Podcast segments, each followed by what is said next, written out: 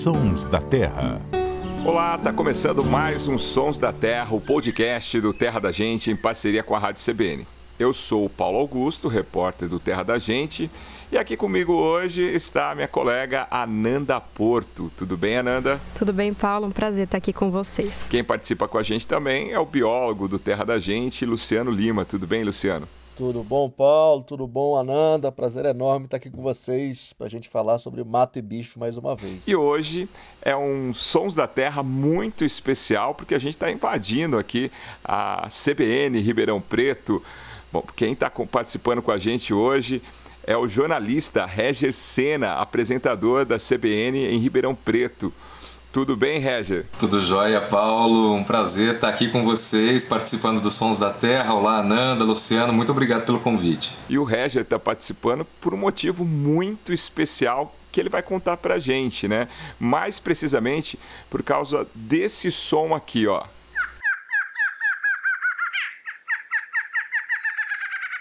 E você em casa, sabe que bicho está cantando? Pois é, é o som da choca barrada, uma espécie de ampla distribuição pelo nosso país e que o Reger fez um flagrante nos estúdios da rádio CBN. Como foi essa história, Reger? Foi no quintal de casa? Justamente isso, Paulo. Olha, uma surpresa para todos nós aqui, porque a gente sempre está acostumado. Tem, uma, tem, um, tem uns arbustos do lado aqui da nossa redação que fica bem ao lado das janelas, né? As janelas elas têm uma película protetora que para dar sombra, para não vir aquele sol, né, da manhã, e isso acaba refletindo para quem está do lado de fora. Então algumas aves já apareceram, algumas alguns pardais, né, algumas que a gente já já está acostumado aí no cotidiano. Só que nesta semana a gente foi surpreendido com um casal uma, uma árvore ali rajadinha de preta e depois outra amarela, e elas cantavam, balançavam é, o rabo, e a gente tentando descobrir, decifrar que aves eram aquelas. E um canto assim, diferente mesmo, como os nossos ouvintes já puderam acompanhar aqui, mas um canto diferente que nos despertou muita curiosidade, porque era a primeira vez. E diferente do, dos outros pássaros que já passaram por aqui, que às vezes vão lá, ficam incomodados com o reflexo deles nos vidros, batendo nos vidros, bicando ali a, a própria, o reflexo, né? Essas ficaram cantando ali, se exibindo. E foi o momento em que eu resolvi pegar o celular para gravá-las, porque elas estavam muito próximas do vidro. E, e dá para ver, elas conseguiriam ver o meu reflexo, eu acredito, porque às vezes eu mexia, elas balançavam a cabeça, batia no vidro e catei o celular para fazer o registro bem de perto. Assim, deixou a gente encantado aqui. O Reger, vocês descobriram, foram pesquisar depois que, que espécie que era? Sim, é, alguns repórteres aqui têm um aplicativo no celular e eles colocaram, fizeram uma foto e descobriram que era choca barrada. Quando o, o Luan, o pessoal aqui da rádio, é, resolveram mandar aí para vocês, a Sandra, todos encantados, né? Porque eles ficaram aqui por horas e ainda estão, porque hora eles somem, mas daí a pouco a gente é surpreendido pelos cantos de novo, eles estão ali nos arbustos. Gostaram da casa, viu? É, pode ser até que eles estejam, a gente está entrando aí no período reprodutivo das aves, eu não duvido muito que eles estejam ou procurando ou já tem algum ninho por aí, né? Vale a pena ficar de olho. Mas é muito legal porque, como o Paulo falou, é, a gente sempre discute aqui os temas que a gente vai conversar e muitas vezes os temas chegam pela própria natureza, né? E a gente não estava planejando falar agora da choca barrada, mas como ela apareceu, a gente falou, não, a gente tem que falar. E é uma espécie que tem ampla distribuição, como o Paulo falou, e, e se difere né, das aves mais comuns que a gente tem nos, nos centros, na, nos parques urbanos, então chama atenção. E o Reger falou uma coisa legal, né, que é realmente chamativa a diferença do macho e da fêmea. Os dois são muito bonitos. O macho ele, ele tem é, é o tom preto e branco e como o nome diz barrado, né? Ele é todo barradinho.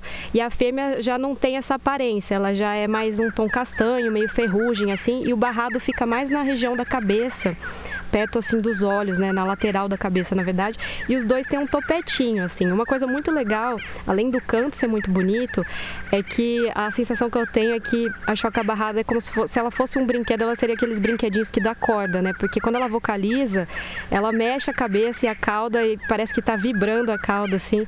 Ela é muito, muito carismática, assim. E é uma espécie que eu acho que o Luciano pode contar um pouquinho melhor pra gente que diferente das outras chocas que a gente tem no Brasil, ela não teme a aproximação, é, a nossa aproximação. Inclusive, quando a gente toca o playback, ela vem, ela é uma espécie que já está, querendo ou não, né, se acostumando aí com os ambientes urbanos e com a presença do ser humano, né? Então, até acho que esse privilégio que o Reger teve aí de fazer o vídeo de pertinho mostra um pouco disso, né? Que é uma ave que está perto do nosso dia a dia e que não teme tanta aproximação. Exatamente, Ananda. É, não foi combinado, mas o Reger descreveu bem o ambiente é, da choca barrada, porque o nome científico dela é Taminófilos. E Taminus vem do grego, quer dizer arbusto. E filos que gosta de, que curte. Então, de fato, elas curtem ficar nos arbustos ali na brenha. E como você falou, ela é uma das poucas, ela faz parte de uma família de aves bem grande no Brasil, uma família exclusiva aí das Américas, as chocas não existem fora das Américas, que é a família Tamnophilidae, que é a família dos papaformigas, das chocas, e dentro dessa família, que, que tem quase 200 espécies só no Brasil, é, ela é uma das poucas que conseguiu se adaptar aos ambientes urbanos e rurais.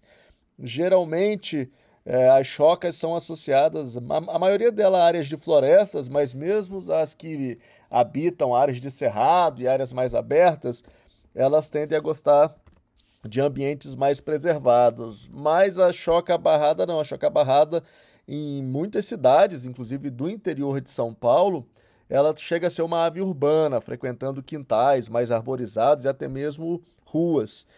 E vocês falaram da, da vocalização, do canto delas, é muito interessante, porque geralmente as pessoas têm em mente que quem vocaliza principalmente é o macho das aves. Aí para defender território, para atrair parceiros e por aí vai. Mas as, as chocas, de modo geral, são famosas pelas fêmeas também vocalizarem bastante. Inclusive, macho e fêmea, muitas vezes eles fazem duetos, né? É, e como você falou, é bem legal não só o canto, mas também o comportamento dele quando eles estão vocalizando, que eles têm todo um, um ritual de levantar a crista, de bater a cauda. São bichos super, super interessantes. Um privilégio ter esses bichos aí perto da, da casa de quem tem eles vizinhos. Agora, Luciano, o Reger teve o privilégio que ele tinha um vidro ali para conseguir filmar, né? E era como se fosse uma camuflagem dele ali.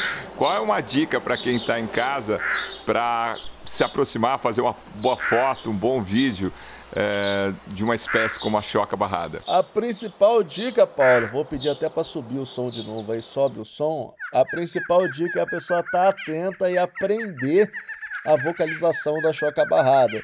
Porque a gente brinca que observar aves, quando a gente fala observação de aves, atividade, o hobby, é muito interessante que observar não é sinônimo de ver, observar é sinônimo de prestar atenção.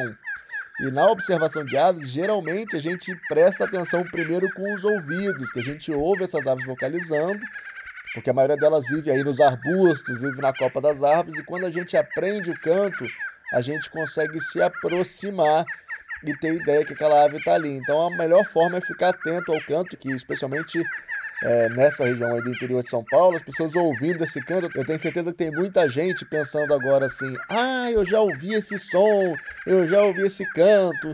Então, acho que a dica principal é ficar atento ao som. E, especialmente a choca barrada, ela é um animal que tolera bastante aproximação. Então, se você não espantar, não afugentar, chegar devagarzinho, quietinho, é, ela tolera bastante aproximação, é um bicho que está acostumado a ambientes urbanos. As aves na cidade estão habituadas, né? geralmente elas toleram mais aproximação. Aproveitando essa deixa que o Luciano está falando do som, o, ali com vocês, como é que foi? Vocês estavam gravando no estúdio, vocês ouviram ela primeiro ou já visualizaram direto ela no arbusto? É, ela fica bem na redação, né? essas janelas e os arbustos, mas de todo lugar aqui dava para ouvi-las, inclusive do próprio estúdio principal nosso. Às vezes a gente falava, olha Estamos aqui com um sobe-som de, de, de, natureza, tá bem gostoso trabalhar. E elas trazem mesmo essa sensação de paz, porque elas ficam se movimentando bastante, são bem agitadinhas, né? Mas não se afastam, nem com aproximação. Fica do lado de onde a gente deixa o café, né? Então toda hora que alguém vai tomar um café, fica olhando os arbustos e elas ali, o casalzinho cantando, balançando a cauda ali o tempo todo, sem, sem ter medo de aproximação mesmo. Apesar de ver o reflexo, né? Uma película muito, muito fininha, então dá para ver tranquilamente apesar de refletir, né? Então, todo mundo encantado aqui na redação. Agora o Regis falou um negócio interessante que agora dá para entender por que, que os ornitólogos, observadores de aves são chatos. Às vezes estão assistindo um filme que fala que foi gravado na Amazônia e pelos passarinhos que estão cantando no fundo, a gente. Ah, ah, isso aí não foi gravado na Amazônia, não. Isso aí foi gravado no Rio, no interior de São Paulo, em algum lugar porque a gente está atento ao que canta no fundo das gravações de TV, filme, por aí vai. Ô Luciano, Ananda, a gente costuma brincar, né, que, que as pessoas são picadas, são picadas pelo bichinho da observação de aves, né? O, o Regis, você foi picado também por esse bichinho da observação de aves, porque você ficou atento, você é, foi típico de um observador, né? Nossa, demais. E, e, curioso mesmo, né? A gente perde horas ali observando e olhando para para tentar entender o comportamento delas ali mesmo, como a Ananda falou no início, né, para saber se elas a gente tentou procurar ninhos ali ou alguma outra aproximação, né, o que estava atraindo elas para cá. Até cheguei a pensar o que é que a gente poderia fazer para tê-las aqui com mais frequência, se a gente porque não é uma árvore frutífera, né? se a gente poderia colocar ali alguma fruta, colocar algum recipiente com água, algo para agradá-las ali, para tê-las aqui direto, porque agradou todo mundo. Ô Luciano, você sabe que isso é uma coisa legal de falar, né? Tem relatos já, eu nunca presenciei isso, é, mas de presença de choca-barrada visitando comedouros, né? Não sei se é o caso, se dá para atrair a choca-barrada com comedouro aí, mas a questão que o Reger falou da água é uma coisa que eu sempre aconselho, né, para quem quer ter no quintal, é colocar uma vasilha com água em algum muro ou algum espacinho que não vai ter assim muita gente passando ou nenhum pet ou coisa assim. É um sucesso tanto para ver aves bebendo água quanto tomando banho, né? Mas no caso da choca-barrada tem como atrair assim de alguma forma? nesse sentido? Então, como a maioria dos outros membros da família Itamnofilide, os papa-formigas, a choca-barrada é principalmente insetívora. Mas é interessante que tem um artigo que é, aponta ela consumindo mais de 11 tipos diferentes de frutas. Mas mesmo assim, não é comum elas se alimentarem de frutas. Geralmente deve estar relacionado com escassez de alimento. Elas são principalmente insetívoras. Aí, nesse caso, o ideal mesmo é colocar desses pratos de planta de barro ou uma fontezinha que acaba atraindo elas com água. Lembrando sempre de trocar água com frequência para manter a higiene. Mas para atrair essas aves, a coisa mais importante é a gente ter um jardim bem arborizado, um jardim com a vegetação um pouquinho mais densa. A gente tem mania, né? É, aqui no Brasil de ficar limpando muito o jardim. As pessoas limpam as folhas secas, às vezes, do chão do jardim. E as folhas secas são, inclusive, alimento, é onde espécies como os sabiás e várias outras aves buscam alimento. Então, lógico, a gente quer ter jardim bonito, mas às vezes menos é mais, né? Deixar o jardim com a cara mais natural, ter mais plantas, mais arbustos, acaba fazendo com que o jardim tenha mais vida e certamente, tendo mais vida, ele fica mais bonito. Quem diz que folha é sujeira, né, Luciano? Exatamente. Mas tá aí, muito legal essa história com o pessoal da Rádio CBN de Ribeirão Preto. A natureza realmente é surpreendente, né? Nos surpreende sempre. E se você quiser ver o vídeo da visita das Chocas Barradas lá em Ribeirão Preto, é só acessar o nosso Instagram e faça também como o Regis da Rádio CBN. Compartilhe com a gente é, fotos, vídeos de espécies que aparecem aí por perto. Elas podem ser tema do nosso próximo bate-papo. Muito obrigado, Reger, pela participação, valeu. Uh, ficamos encantados aí com o olhar de vocês e com a história. Paulo, eu que agradeço o convite, essa oportunidade de falar um pouquinho do nosso registro aqui das Chocas Barradas, que vieram fazer uma visita toda especial e ainda estão aqui, viu? Na Rádio CBN Ribeirão. Hoje mesmo, hoje cedo apareceram. Vão, voltam. Tomara que aqui acabe virando aí a casa delas também. É, e se elas, se vocês detectarem o ninho também avisa, porque é um momento muito legal de acompanhar o período reprodutivo. E também se aparecer algum outro bicho por aí, você corre para contar aqui pra gente. Quem sabe você não participa mais uma vez conosco aqui.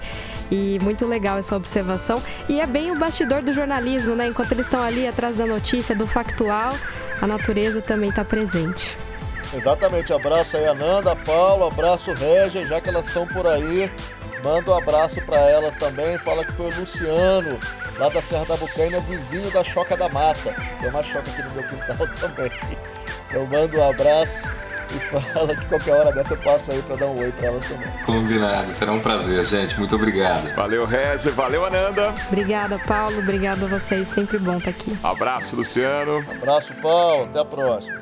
Edição e finalização, Samuel Dias.